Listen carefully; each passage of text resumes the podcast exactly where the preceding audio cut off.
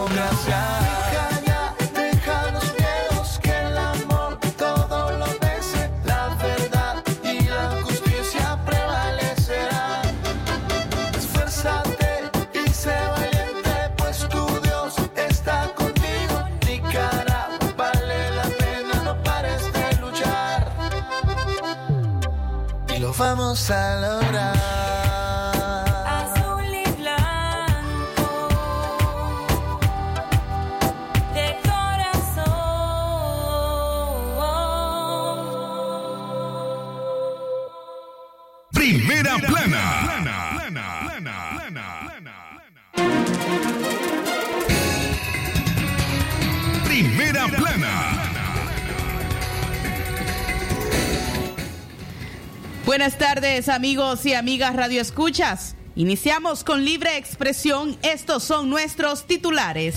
Primera plana. Hoy se cumplen 11 años desde la muerte de Alexis Argüello. Tenemos una entrevista con la embajadora de su legado, Dora Argüello, su hija. Primera plana. Encuesta en Nicaragua ubica al país como el peor calificado en Centroamérica al abordar la pandemia del COVID-19. Primera plana. Ministra de Educación de Nicaragua dijo que esta institución tiene capacidad instalada para garantizar educación en línea. Primera plana. Al menos 20 medios de comunicación han sido cerrados o confiscados desde que Daniel Ortega asumió el poder en el año 2007. Primera plana. En información de sucesos, un hombre fue acribillado mientras descansaba en la hamaca de su hogar al norte de Chinandega. Primera plana. Unidad de presas y presos políticos estarán haciendo el lanzamiento de una campaña para exigir justicia por los afectados en la crisis sociopolítica de nuestro país. Libre expresión. Primera plana. Sagrado derecho que tenemos todos de opinar y expresarnos, de informar y ser informados, de investigar y difundir los hechos con profesionalismo y objetividad, sin persecuciones ni limitaciones, y por el derecho a libre pensamiento, libre expresión, sirviendo a la verdad desde León.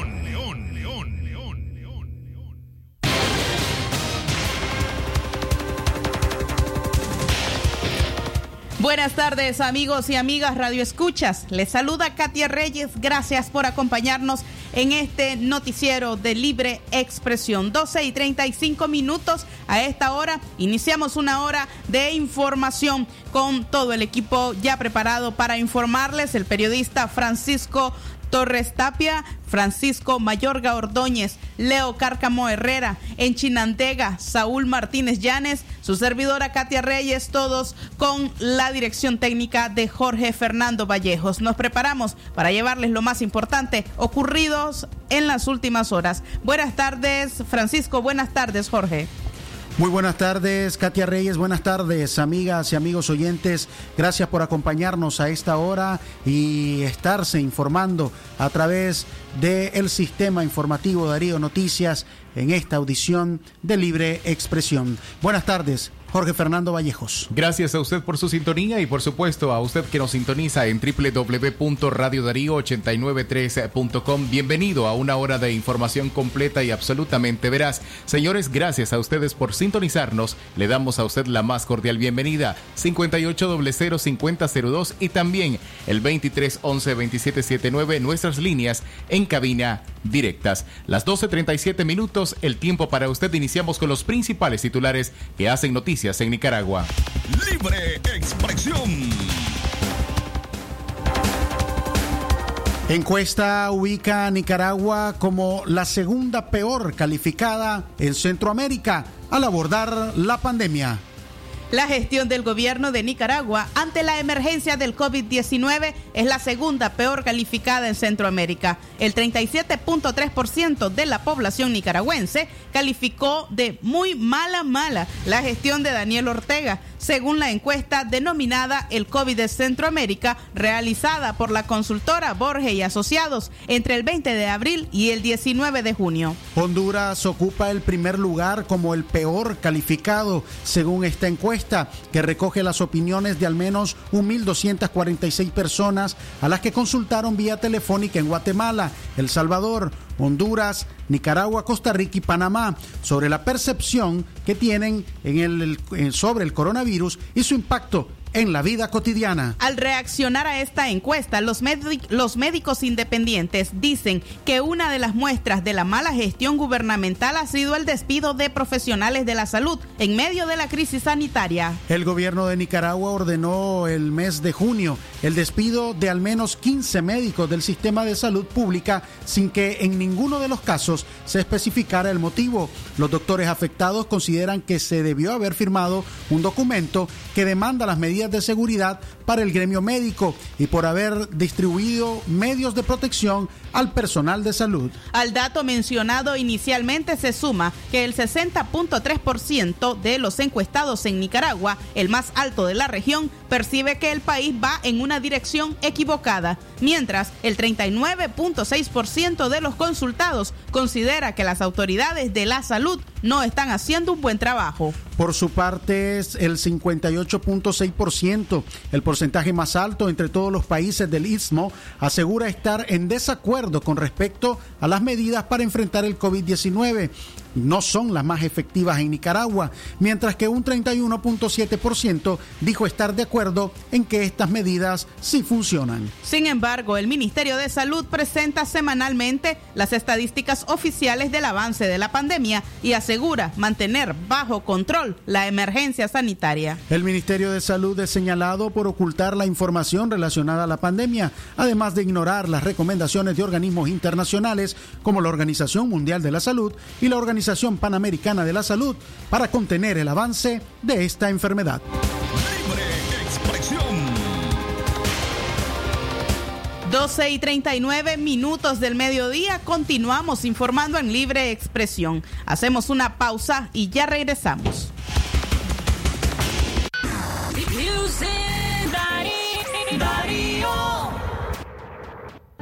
Desde la prestigiosa Radio Darío 89.3 FM transmite Libre Expresión, el noticiero del mediodía.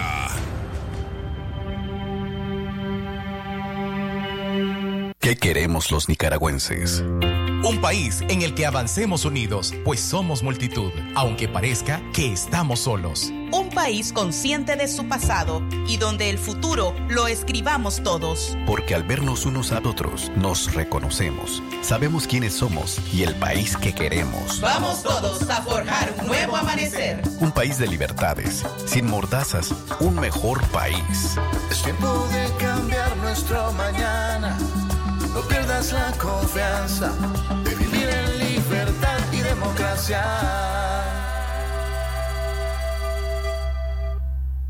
Es natural tomarte un tiempo para vos misma. Por eso es natural elegir la mejor forma de mimarte. Con jabón Solenti Skin Care y su fórmula natural de extracto de yogurt, hago de cada ducha un me quiero, mientras mi piel se nutre, se hidrata y se refresca.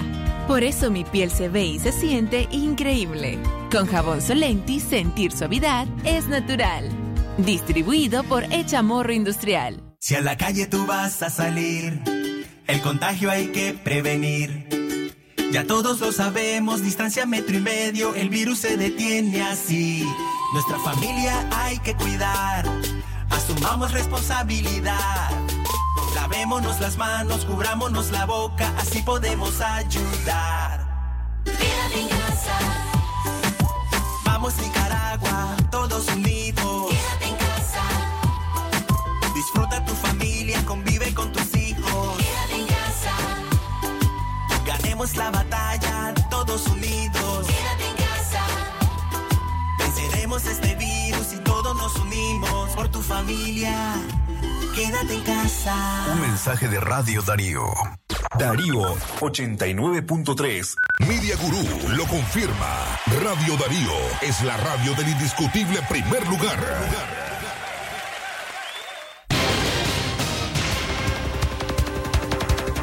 12.42 minutos, el tiempo para usted que continúa con nosotros a través de Radio Darío 89.3 FM y para el mundo en www.radiodarío893.com. Francisco Mayorga, Radio Darío. Es calidad que se escucha Jorge Fernando Vallejos a esta hora 12. 42 minutos. Seguimos con más informaciones en libre expresión. La ministra de Educación en Nicaragua dijo que esta institución tiene la capacidad instalada para garantizar la educación en línea. La ministra de Educación de Nicaragua, Miriam Raudes, dijo que cuentan con capacidad instalada tecnológicamente para enfrentar la pandemia de coronavirus. Así lo dio a conocer en un encuentro de ministros de Latinoamérica llevado a cabo en pasado martes 30 de junio del 2020. Indicó Raudes que en el tema de la educación tecnológica y digital, el Ministerio de Educación tiene la capacidad para garantizar este servicio a los estudiantes, pese a las críticas de la falta de conectividad en dispositivos y del acceso a Internet en zonas rurales de Nicaragua. La afirmación de la ministra contradice lo que ha dicho Rosario Murillo, vicepresidenta, quien reconoció a finales de abril que el plan de educación a distancia propuesto por el MINET representaba un desafío para el sistema, porque el 80% de los estudiantes del sistema público no tienen acceso a Internet. Nicaragua ha sido el único país en América Latina que no ha suspendido las clases en los colegios públicos en medio de la pandemia, debido a la rala asistencia de estudiantes a los centros educativos por el miedo que tienen los padres de contagiarse con el COVID-19. El Ministerio de Educación ha creado una guía de estudio de las principales asignaturas para salvar el año escolar de los estudiantes. También ha anunciado las teleclases para la nivelación y reforzamiento. Raudes agregó que después de la pandemia lo que no volverán a ser los mismos son los padres de familia, porque están viendo que educar no es cosa fácil y se les mandan las guías de estudio cuando están con las plataformas. Por supuesto que la presencia del maestro pesó. Libre expresión.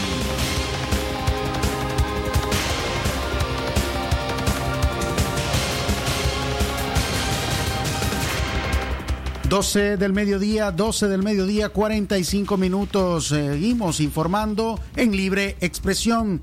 La Organización Panamericana de la Salud exige a los gobiernos mayor transparencia en las estadísticas sobre el COVID-19.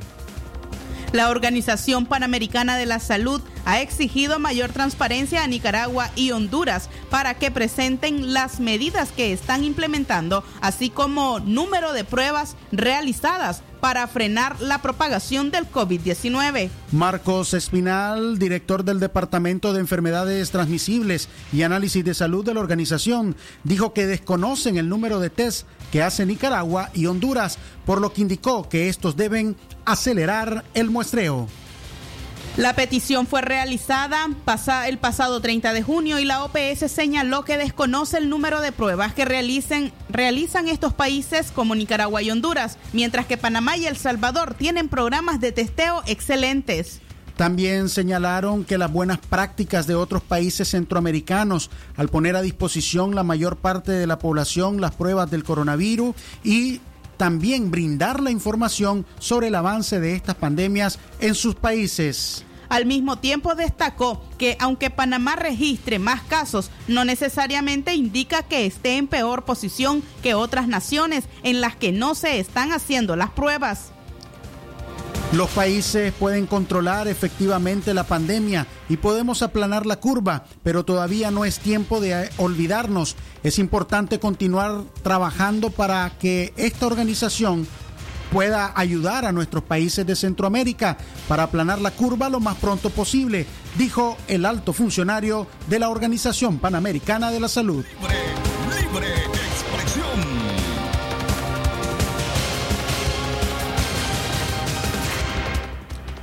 12 y 47 minutos del mediodía, continuamos informando en libre expresión. A usted gracias por estar en sintonía. Saludamos a quienes nos escuchan desde sus casas, desde los mercados, también desde los taxis e incluso desde el transporte público de León y por supuesto más allá de nuestras fronteras.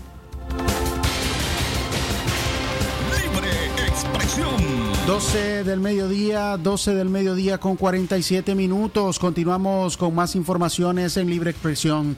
Eh, Michelle Bachelet critica a países como Nicaragua que niegan el impacto del coronavirus. Durante la apertura de la sesión número 44 del Consejo de Derechos Humanos de las Naciones Unidas, celebrada este martes en Ginebra, la alta comisionada de Naciones Unidas para los Derechos Humanos, Michelle Bachelet, criticó las acciones de países como Nicaragua, que en el contexto de la emergencia de países como nuestro país y en el contexto de la emergencia sanitaria, se ha dedicado a perseguir a quienes critican a las autoridades por la forma en que manejan la pandemia por COVID-19. Bachelet afirmó en su informe que en el mundo entero el COVID-19 ha sido instrumentalizado para limitar el derecho de las personas a expresarse y participar en la toma de decisiones que afectan sus vidas. Los médicos nicaragüenses han denunciado que desde que se confirmaron los primeros casos fue que en los hospitales les prohibieron el uso de las mascarillas y otros elementos de protección contra el virus, porque según el MINSA causaba alarma innecesaria en la población. Bachelet mencionó que en la Federación Rusa, eh, China, Kosovo, Nicaragua y muchos otros países toma nota de los informes de intimidación contra periodistas, blogueros y activistas cívicos, en particular a nivel local, con el objetivo aparente de desalentar críticas a las autoridades por las respuestas que han dado al COVID-19, denunció. La funcionaria cuestionó también ante el Consejo de Ginebra que varios países, entre ellos Nicaragua, nieguen la realidad de la crisis sanitaria y con ello agravan el avance del letal virus que ha matado a miles en el mundo en Bielorrusia, Brasil, Burundi, Nicaragua, Tanzania y Estados Unidos, entre otros, temo que las declaraciones que niegan la realidad del contagio del virus y la polarización. Libre expresión. 12 del mediodía, 12 del mediodía con 49 minutos. 12 del mediodía con 49 minutos. Continuamos con más informaciones aquí en Libre Expresión.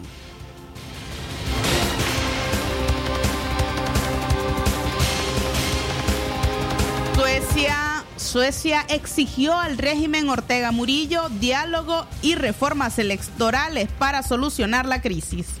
Este martes se llevó a cabo la edición número 44 del periodo de sesiones del Consejo de Derechos Humanos y durante el informe anual, la alta comisionada en Suecia urgió el diálogo y reformas electorales en Nicaragua. La embajadora de Suecia, Verónica Bart, urgió durante la sesión a que en Nicaragua se establezca un diálogo nacional significativo y se adopten reformas electorales que garanticen elecciones creíbles y el pleno disfrute de los derechos civiles y políticos para todos. Bart destacó que dichas medidas son condiciones previas para una solución pacífica y democrática a la crisis.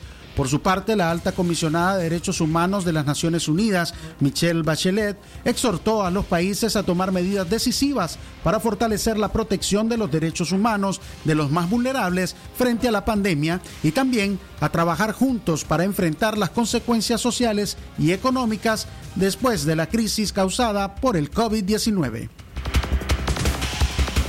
Libre expresión. 12 y 51 minutos de la tarde continuamos informando en libre expresión. Recuerde nuestra línea WhatsApp 5800-5002. Usted puede enviar la palabra noticia y recibir el detalle de estas y otras informaciones. También nuestra línea convencional el 2311-2779 para poder brindar denuncias, así como hablar de las noticias en sus comunidades y por supuesto los reportes de sintonía. A esta hora continuamos informando.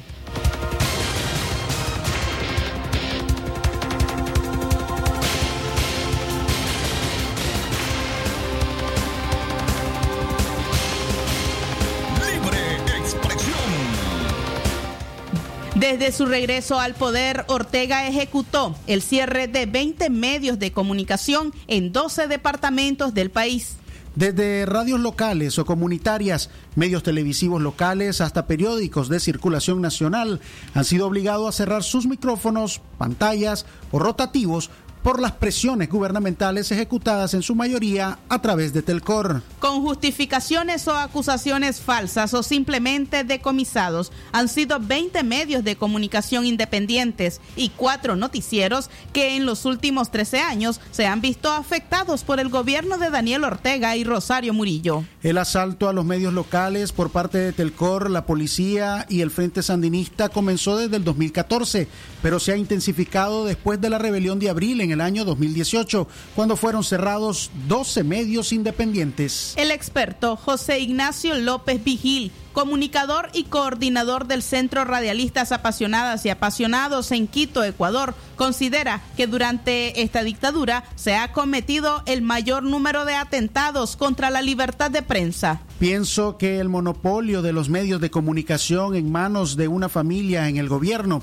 y el cierre de 20 medios de comunicación y cuatro noticieros es el mayor atentado a la libertad de expresión, dijo López Vigil en una entrevista al medio digital confidencial. Por su parte, Guillermo Medrano de la Fundación Violeta Barrios de Chamorro manifestó, hemos documentado y conocido de medios y espacios que han cerrado con pocas posibilidades de volver a funcionar si las condiciones sociopolíticas y de violencia de derechos humanos persisten en el país, afirmó Medrano presentaron un protocolo sobre libertad de expresión y derecho a la información, el cual fue desechado, no, no, ha, no ha sido tomado en cuenta y ahí nosotros presentábamos alternativas técnicas como este, retomar el cumplimiento del artículo 66 de la Constitución, principalmente ahorita que se le regresen los medios de comunicación que todavía siguen allanados y secuestrados, como el canal 100% Noticia y las, las salas de redacción de Confidencial, que se quite el cerco de la censura para que se pueda transmitir los programas que están censurados en televisión abierta en canal, en canal 12 y que se deje de hostigar, de asediar a los medios de comunicación independientes que lo único que hacen es transmitir la realidad. Los medios de comunicación es bueno que la ciudadanía conozca, no generan noticia, recopilan la noticia, la acumulan y la informan a la población. Nosotros como, como, como radio escucha eh, somos beneficiarios de, de, de, de, la noticia que ustedes como medios de comunicación este, nos, nos, nos transmiten y al irse cerrando esas voces, esos medios de comunicación, no solamente se violenta el derecho al trabajo que tienen los periodistas y, y, los trabajadores de los medios de comunicación, sino que se viola también el artículo 66 que dice que yo como ciudadano tengo derecho a informarme de cualquier manera y utilizando cualquier medio de comunicación. Eso Escuchábamos a Guillermo Medrano de Fundación Violeta Barrios de Chamorro en relación a esta situación que viven los medios de comunicación independientes en nuestro país.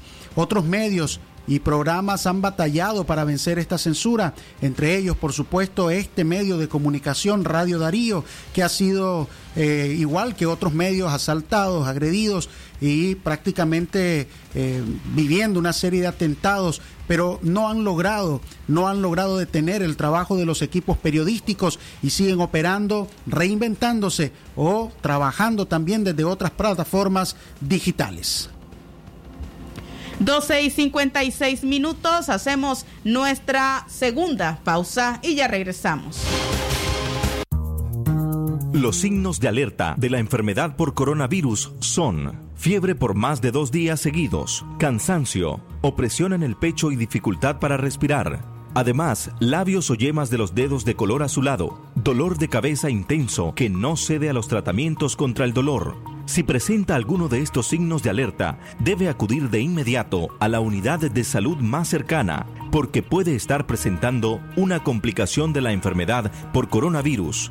Las complicaciones son más frecuentes en personas mayores de 60 años o personas hipertensas, diabéticas, cardiópatas o que padecen de alguna otra enfermedad crónica.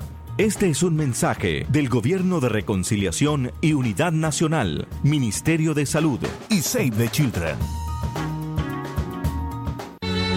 Atención porque el doctor Sergio Amidense es especialista en cirugía general, laparoscopía o cirugía láser, cirugía de hernias, cuello, tiroides, todo tipo de emergencias, cirugía de trauma, manejo del dolor abdominal agudo, hemorroides y enfermedad del ano. Atiende en Clinimax, Petronix San Juan, una cuadra y media abajo, teléfono 2311-0175.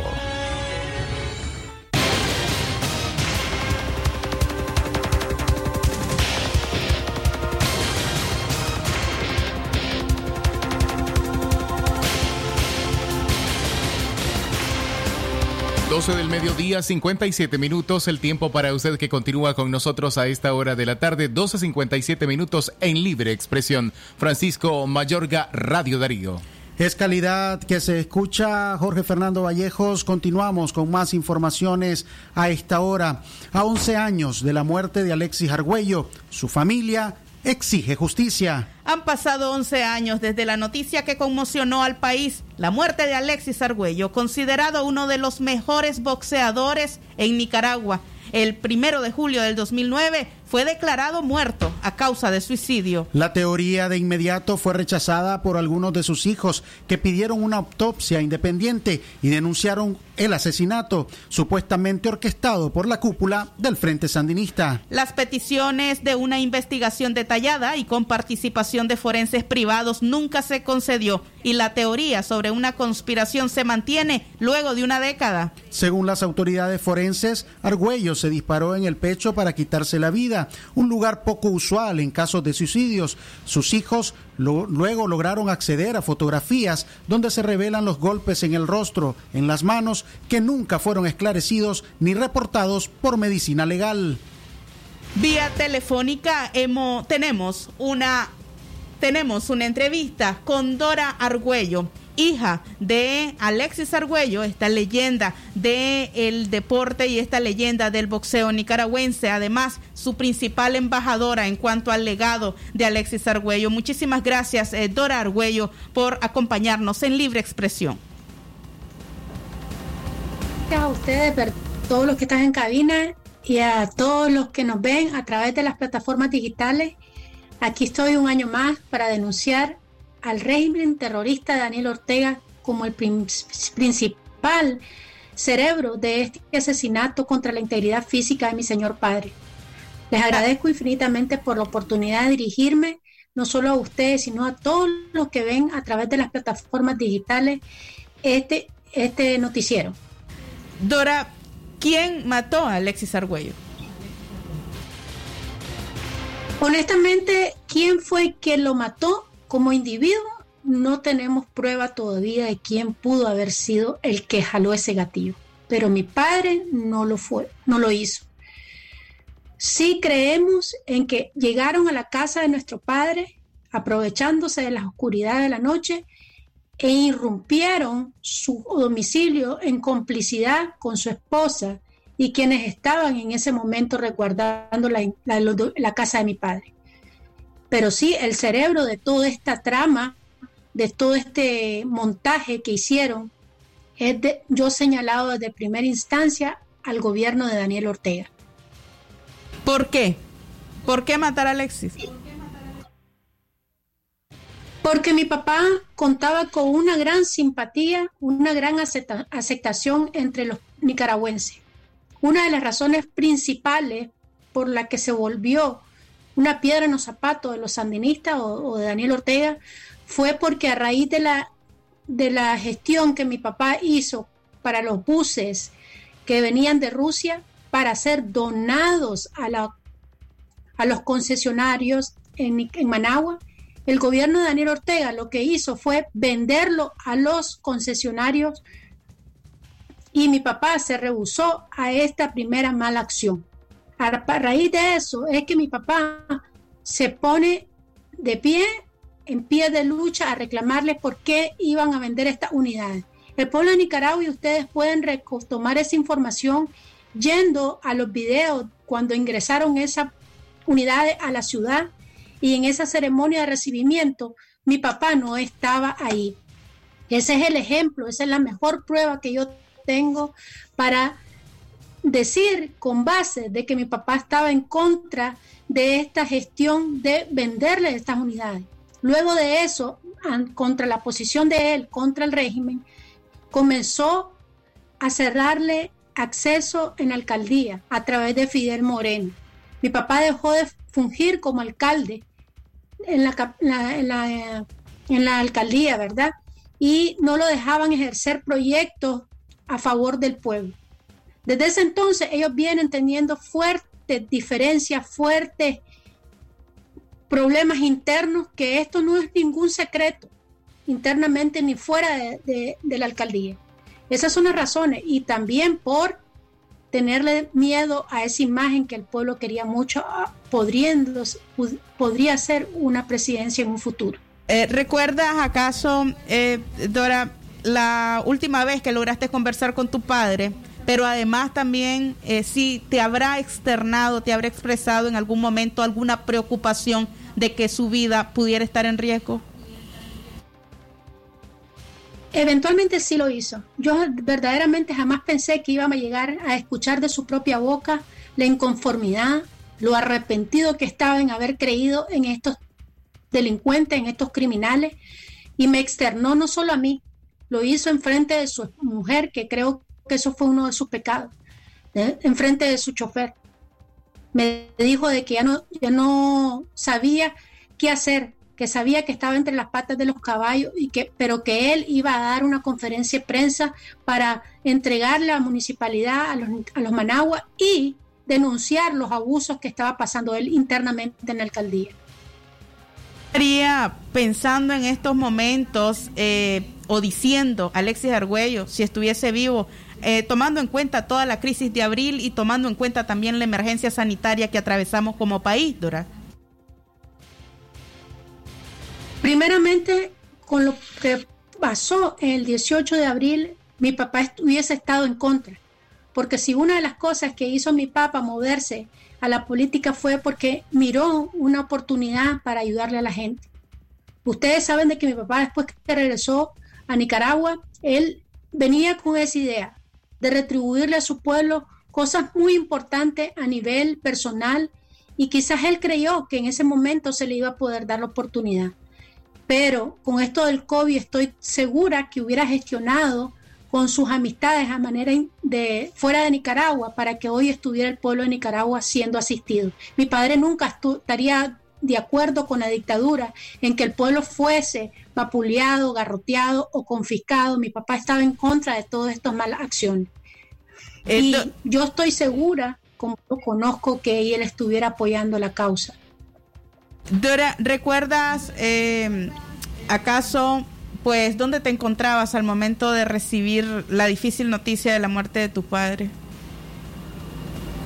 Estaba en mi domicilio, eh, dormida,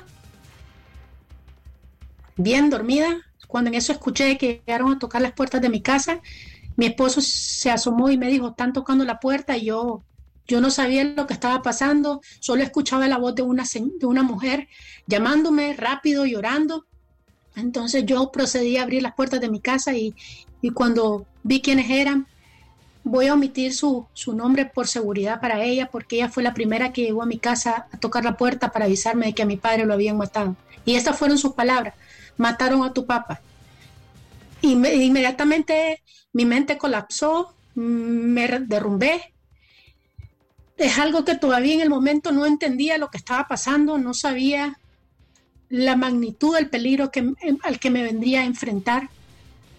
Todo fue tan rápido, todo fue oscuro para mí, porque no pude discernir en ese momento lo que estaba sucediendo si días anteriores yo lo había despedido sonriente, contento, con muchos planes para Nicaragua, para el pueblo de Nicaragua, con su visita a Puerto Rico. Él estaba muy emocionado con esas gestiones y que me llegasen a dar esa mala noticia, ¿verdad? Fue como lo peor que me ha pasado en mi vida. Honestamente no, no ha sido algo fácil para mí. ¿Lograste ver ese, esa misma noche el cuerpo de tu padre?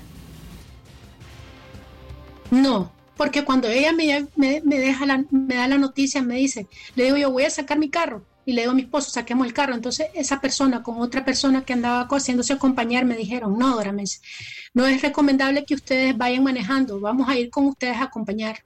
Ellos me trasladaron inmediatamente a la casa de mi papá porque yo estaba pensando de que mi papá todavía estaba en la casa.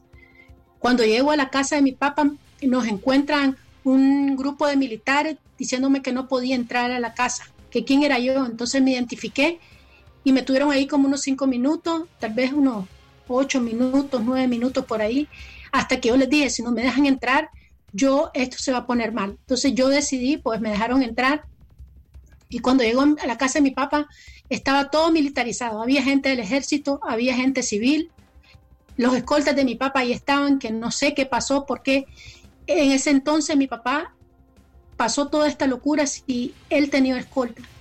Entonces, a raíz de eso llegué, entré, pedí que me dieran la oportunidad de ver a mi papá donde estaba. Me dijeron que el cuerpo de mi papá ya no estaba en la casa, que lo habían trasladado al hospital de la policía ahí por las piedrecitas y que yo no podía entrar al domicilio porque estaba la policía haciendo sus peritajes. De, luego yo procedí a movilizarme hasta el hospital de la policía a verificar que mi papá estaba ahí porque se suponía que mi papá lo habían trasladado porque estaba con vida. O, en el momento no pude darme cuenta que quién podría estar con vida con un disparo en el corazón o en el pecho. Pero sin embargo me movilicé al hospital a toda velocidad con la gente que andaba. Llegué al hospital pidiendo información dónde estaba mi papá. Me salió un médico y me dijo de que él estaba adentro, pero que él no me podía dar información. En eso venía saliendo su mujer y la, y enfrenté a ella y le dije, ¿qué fue lo que pasó con mi papá? Vos sos la que estaba durmiendo con él ahí.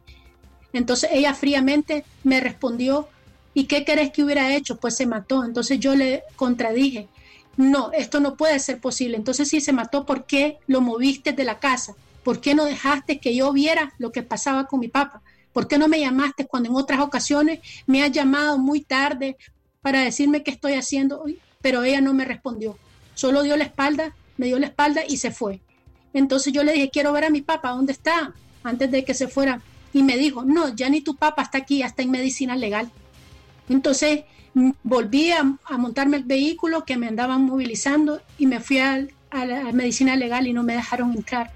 Hasta que ya la, la, Rosario dio la orden, quizás, de que me dejaran entrar, porque cuando yo entré a, a la recepción de medicina legal había un militar ahí sentado con un médico el militar de pie y el médico a la par sentado.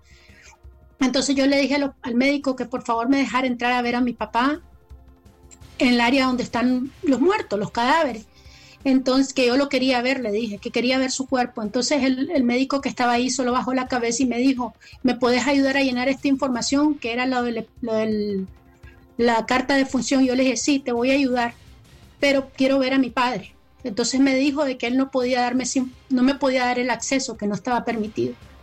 A, los 5 o 10 minutos que él me está diciendo eso, un militar que estaba a la par entró a un cuarto, seguramente a decirle a la gente que estaba adentro que yo estaba exigiendo que me dejaran entrar, pero no me dejaron entrar hasta que abrieron la puerta para sacar el ataúd con mi papá adentro ya vestido.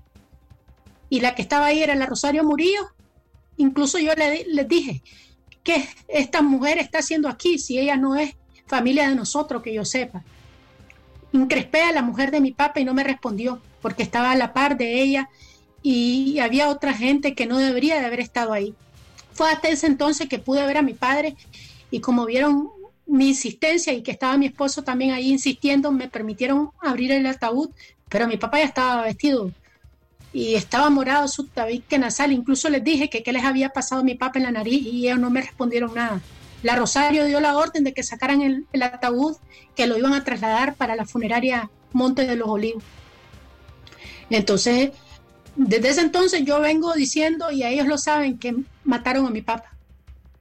La. Rosario Murillo sabe de que no miento. Hubo fotos filtradas que, eh, que mostraban morados en los brazos eh, del campeón Alexis Argüello, Dora. Esas fotos, ¿tenés idea de cómo salieron, de dónde a partir de dónde circularon? Mira, estas fotos evidentemente no salieron de mis manos, o invento mío, o invento de alguien. Estas fotos se filtraron de medicina legal, porque lo que a mí me llegó es un archivo Y la nota que me dieron las personas con las que me comuniqué para que me fuese entregado este archivo, me dijeron, estas imágenes son fuertes, estas imágenes te van a demostrar la verdad de lo que pasó con tu papá, lo que ellos no quisieron decirle eh, eh, un día como hoy al pueblo. Entonces yo le dije, bueno, está bien. Y son más de 100 imágenes las que tengo. Y las tomó medicina legal, que son con las que se ha venido demostrando que hay irregularidades en el caso, que hay inconsistencia. En el dictamen de la medicina legal hay inconsistencia en el dictamen de la policía en haber cerrado el caso, aún existiendo estas irregularidades, porque amerita una apertura de este caso, porque ellos hicieron una negación de información ocultaron información al pueblo y a nosotros como familia. Ahí las fotos están, no fue nada que yo creé o, lo inventé o las tomé yo, no. ¿Cómo pudo haber llegado este material a mis manos? Fueron ellos. Padre, ¿qué, ¿consideras vos que se defendió hasta el último momento, Dora? Estoy segura que sí, mi papá era un toro. Mi papá con un medio empujoncito podía volar a cualquiera al piso. Mi papá se defendió. Y tengo pruebas de eso. Esta foto, en su dedo, donde está el anillo debajo, ahí hay una seña muy especial que me da a pensar de que a él golpeó algo o a alguien. Tengo esta otra foto donde él tiene una laceración fuerte, contundente en su nariz, en su labio inferior tiene también el mismo estilo de golpe. Entonces, ¿por qué le ocultaron estas imágenes al pueblo? Si esto yo no lo estoy inventando, esto es lo que viene a votarle su versión oficial de medicina legal y a la policía y que no han querido dar la cara. Y no voy a descansar hasta que esta verdad que yo tengo en mis manos salga donde ellos lo tienen censurada, porque esto me lo dieron a mí con esa misma frase. Esto es una información clasificada, que la orden es que no tiene, tenía que salir de donde estaba. Pero Dios es el único que sabe de esto, que esto no es ninguna falsedad. Queremos explicar a las personas que nos, que nos han escuchado que eh, estabas presentando en estos momentos, ya que estamos también vía Zoom, estabas presentando las fotografías que consideras eh, demuestran la violencia y también que Alexis Argüello eh, se habría defendido al momento de ser atacado. También eh, quisiéramos preguntarte, Dora, antes de que finalice nuestra entrevista, ¿qué sentís cuando pasás frente a un monumento que fue erigido en nombre de tu padre por un gobierno que consideras lo traicionó? Lo que, son, lo que siento en el momento es indignación y, molestia. Esa es la verdad. Pero a la vez tomo fuerzas para poder seguir mi lucha de denuncia, tanto nacional como internacional. No ha sido fácil, pero eso es lo que yo siento.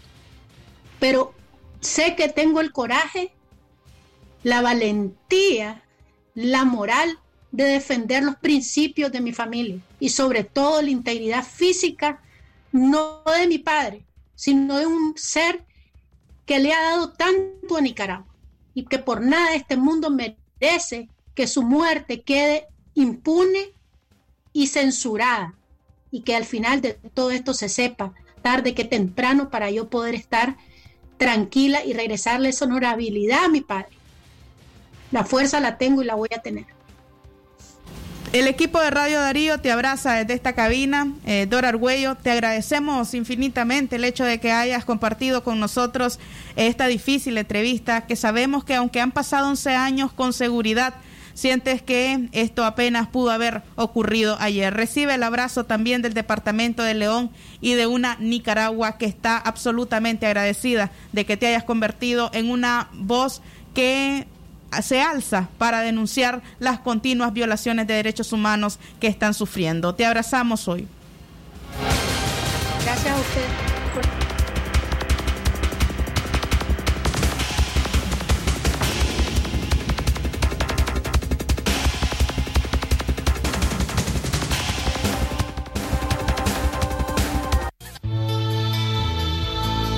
La espuma me trae recuerdos que evocan a mi nación. Y su aroma me revive momentos del corazón. Patria mía, Nicaragua, siempre limpia y fragante. Tu pueblo sale triunfante de toda adversidad. Patria mía, Nicaragua. Jabón Marfil el mejor jabón de Nicaragua. ¿Presenta usted estreñimiento severo? ¿Reflujo gástrico o esofágico? ¿O bien necesita consejería para eliminar la bacteria Helicobacter pylori? Te recomendamos al médico con formación profesional a nivel internacional, doctor Loreto Cortés Ruiz, especialista en cirugía general del aparato digestivo, laparoscopía, gastroscopía y colonoscopía. Les atiende en Clínica Metropolitana, Colegio Mercantil, 10 Varas al Norte, teléfono 2311-6382 y celular 8835-05 doble cero.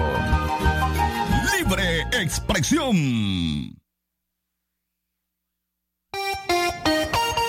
Radio Darío. Calidad que se escucha en el dial 89.3.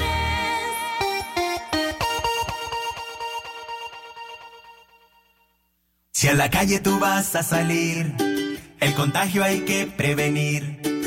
Ya todos lo sabemos, distancia metro y medio, el virus se detiene así. Nuestra familia hay que cuidar, asumamos responsabilidad. Lavémonos las manos, cubrámonos la boca, así podemos ayudar. Quédate en casa.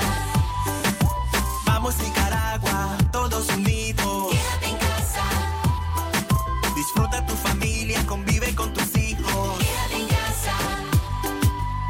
La batalla, todos unidos. Quédate en casa. Venceremos este virus y todos nos unimos por tu familia. Quédate en casa. Un mensaje de Radio Darío. La una de la tarde, 18 minutos el tiempo para usted que continúa con nosotros, Francisco Mayorga, Radio Darío. Es calidad que se escucha Jorge Fernando Vallejos y nosotros continuamos hablando sobre esta eh, situación, esta noticia ¿no? que, que acabamos de revivir un poco con esta entrevista a la hija de Alexis Argüello. Y es que efectivamente han pasado 11 años, pero en el país se, hablar de Alexis Argüello es un tema realmente reciente, es un tema de actualidad. Siempre hay un comentario, siempre hay un recuerdo y por supuesto siempre están las voces autorizadas, los cronistas deportivos con prestigio en nuestro país que recuerdan los momentos que compartieron con el tricampeón mundial. Así es, eh, Francisco Mayorga y Edgar Tijerino, uno de los cronistas deportivos con mayor reconocimiento en el país, ha estado al lado de las principales figuras de la historia y acompañó al ex lanzador Denis Martínez y lo hizo con el caballero del ring Alexis Argüello, quien cumple pues ya 11 años de muerto. Se metió rápido en base a su pegada en el ring y la gente siempre apreció sus triunfos. A pesar de sus derrotas, los nicaragüenses siempre también recibieron a Alexis como un gran campeón, recuerda Tijerino. Radio Darío conversó con el cronista deportivo sobre cómo la vida profesional y muerte de Alexis Argüello marcó a la población nicaragüense. Y yo creo que es el atleta que ha tenido mm, más largo cariño en la historia y va a ser difícil que aparezca otro con esa capacidad de atracción como, como Argüello aquí en Nicaragua. La primera la sorpresa, ¿no? Porque nadie esperaba. Argüello era alcalde de Managua, Argüello tenía un hijo pequeño, eh, estaba financieramente ya bien recuperado, eh, luego pues pues se movía en círculos políticos, pues tenía, sabía de que su posición no era prácticamente de tomar determinaciones. Y fue una sorpresa, todavía hay un misterio, pues han pasado 11 años y el misterio está ahí, o sea, no, el caso se dio por cerrado, pero no se dio, no se siguió una investigación exhaustiva como se ameritaba cuando aparece con el rostro golpeado, con sangre en los calcetines, eh, cuando se retiene la noticia desde la una y media de la mañana hasta después de las seis de la mañana, cuando no se deja entrar a los familiares, en fin, pues una serie de situaciones que, en condiciones normales pues no son necesarias. Pues en condiciones normales el diagnóstico fue suicidio. Y así quedó registrado pues el diagnóstico. Como un suicidio en un momento en que pues no estaba el, el contexto, como se le llama ahora, para que lo hiciera. A pesar de que había pasado de mil dificultades antes, había tenido varios intentos y ni- ninguna vez lo había concretado. Eh, fue un, un brutal para la gente porque si ha sido todo claro, pero como no fue claro, como todavía hay muchas nebulosas alrededor de eso, pues esa es la situación que rodeó a la, a la muerte de Alexis hace 11 años. Esta tarde también eh, pues hemos conversado con la hija de Alexis Argüello, Dora Argüello. Usted acaba de escuchar la entrevista y por supuesto eran las declaraciones de eh, Edgar Tijerino, quien fue muy cercano al caballero del ring, como era conocido Alexis Argüello. Y así, por supuesto, finalizamos parte de este homenaje que hemos decidido dedicarle a Alexis Argüello a 11 años de su muerte. Una y 22 minutos de la tarde. A esta hora agradecemos a usted su sintonía y por supuesto le invitamos a continuar, eh, continuar en sintonía nuestra y seguirse informando a través de libre expresión. Libre expresión.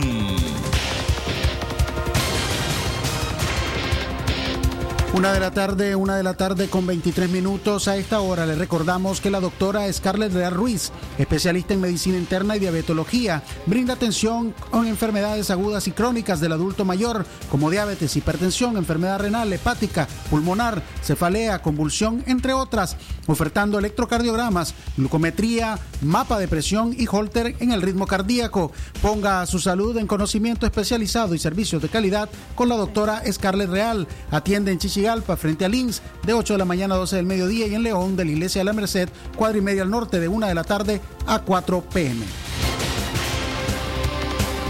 Libre expresión. A la una de la tarde con 23 minutos continuamos con informaciones en libre expresión.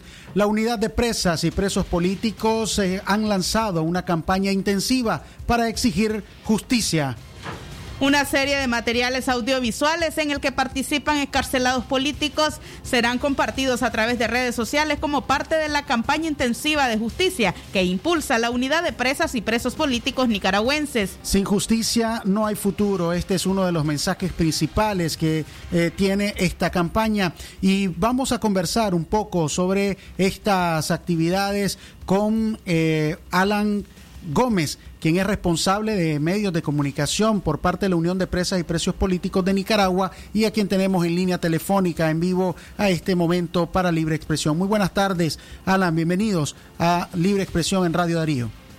Buenas tardes, buenas tardes, gracias por la invitación. Queremos saber un poco más sobre esta campaña, cuáles son los objetivos y, y por qué en este momento hacer este lanzamiento.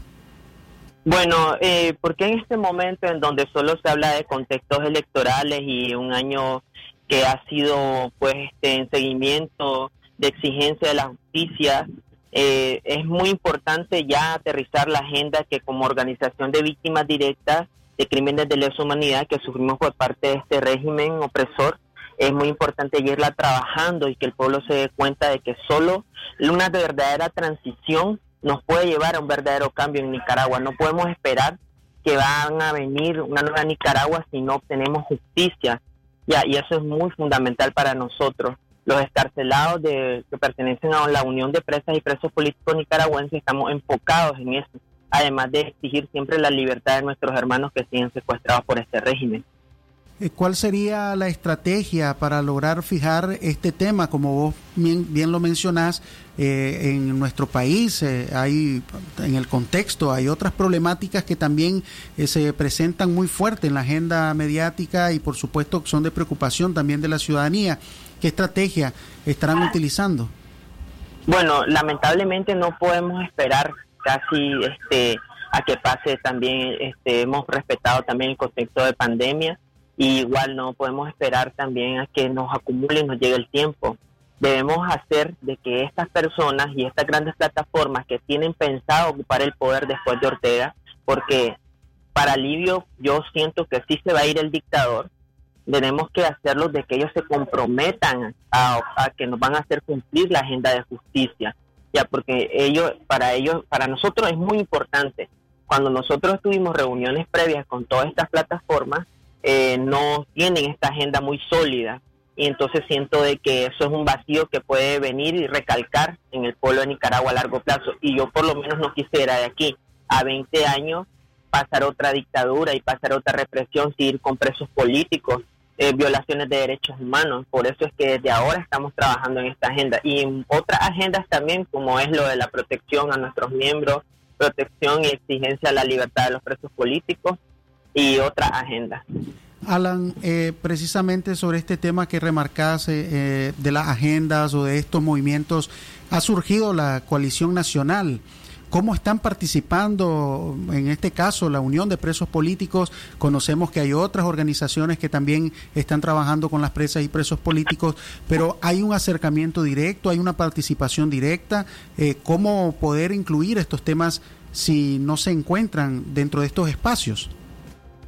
Bueno, la Unión de Presas y Presos Políticos Nicaragüenses decidió fortalecer la agenda de justicia transicional para poder presentar una propuesta clara y contundente a estas grandes plataformas, en este caso la Coalición Nacional.